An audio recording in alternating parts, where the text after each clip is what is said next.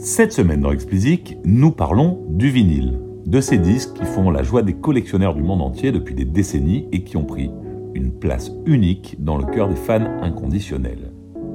Nous allons voir comment fonctionne le marché de la nouveauté vinyle et essayer d'expliquer comment une rareté non voulue est devenue une opportunité majeure pour les labels.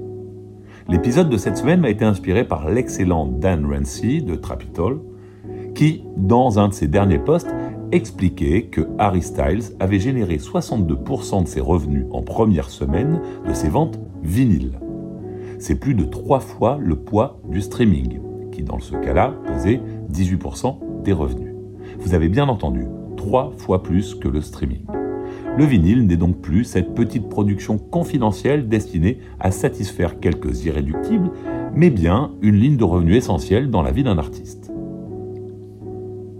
Il y a plusieurs facteurs qui expliquent cette croissance. Tout d'abord, et c'est de loin le plus important, les soucis de production. Aujourd'hui, la quantité de vinyle qui peut être produite est limitée.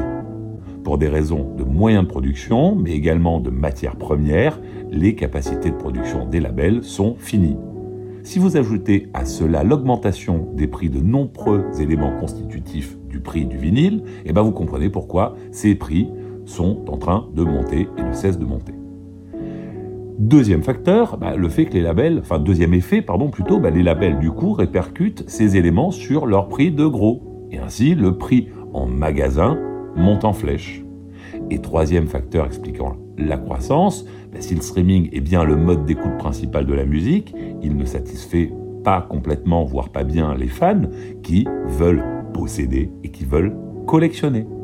La mécanique est donc simple, je la résume. Les capacités de production limitées rendent les vinyles plus rares et logiquement plus désirables par les inconditionnels.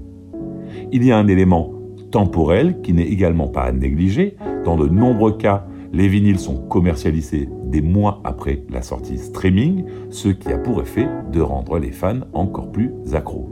Il est d'ailleurs probable que l'essentiel des vinyles achetés ne seront jamais ouverts puisqu'ils ne sont à 48% jamais écoutés par les fans qui les achètent.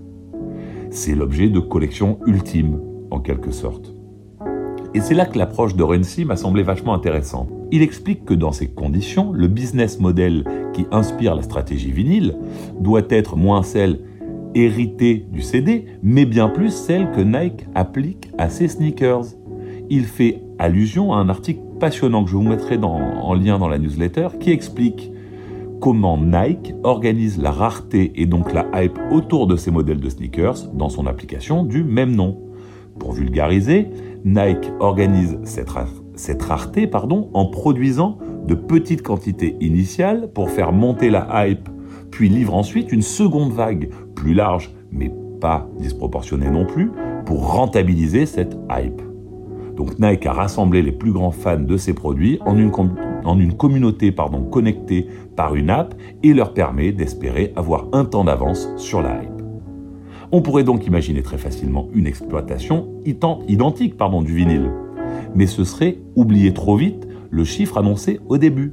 62% des revenus de Harry Styles en première semaine sont issus des ventes vinyles. C'est donc trop important dans l'évaluation du succès d'un lancement pour le traiter de façon isolée en cherchant plus de rareté. Pour être un succès, il faut avoir très bonne vente en première semaine et une belle part de marché. Et donc, si vous pouvez vendre un demi-million de vinyles, vous n'allez pas vous en priver. Du moins, c'était la stratégie pour Harry Styles. Pour d'autres artistes, particulièrement les artistes hip-hop et RB, la stratégie de Nike fonctionne à plein. On peut prendre Tyler the Creator par exemple. Juste avant le raz-de-marée Harry Styles en vinyle, c'est lui qui avait réalisé la meilleure semaine de vente de 2022 avec son album sorti en juin 2021 et il avait réussi à vendre un peu moins de 50 000 exemplaires.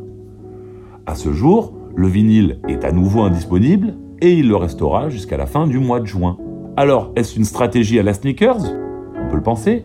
Ou bien est-ce une volonté du label, parce que Tyler the Creator et Harry Styles ont le même label, est-ce une volonté du label d'allouer sa capacité de production limitée de vinyle à la star anglaise plutôt qu'au rappeur américain? On peut se poser la question. Si on revient à l'observation des charts vinyles, on peut euh, apercevoir euh, un petit peu le bon vieux temps du CD qui revient. j'étais assez amusé de voir par exemple que Good Kid Bad City, l'album de, Kendrick Lamar, bah, dix ans après sa sortie, il est dans le top 5 des meilleures ventes. Alors évidemment, il y a toujours eu un impact hein, des nouveautés sur les ventes de back catalogue. Mais là, quand même, si il chart si haut cet album, c'est probablement dû au fait que le dernier n'est pas encore dispo en vinyle et que les fans se rabattent sur ce qu'ils trouvent. Ces capacités de production limitées et donc cette rareté ne sont pas voulues par les labels, hein, je le répète, ils la subissent et font avec. Cela a et aura peut-être pour conséquence de devoir prioriser un projet plutôt qu'un autre. La pop l'emportera-t-elle encore, serais-je tenté de dire, sur le hip-hop ou le RB mais de l'autre côté, cette rareté pourrait être aussi prise pour une bénédiction dans ce qu'elle protège les labels des excès passés du CD. À l'époque, les labels avaient gavé le marché du CD sans aucune limite, et l'indigestion s'était appelée piraterie. Avec le vinyle, les fans semblent loin d'être rassasiés en tout cas. Allez, c'est tout pour cette semaine. Comme d'habitude, si vous ne l'avez pas encore fait, abonnez-vous à la newsletter, le lien est en description. Et pour me soutenir, donnez-moi 5 étoiles sur Apple et abonnez-vous où que vous nous écoutiez.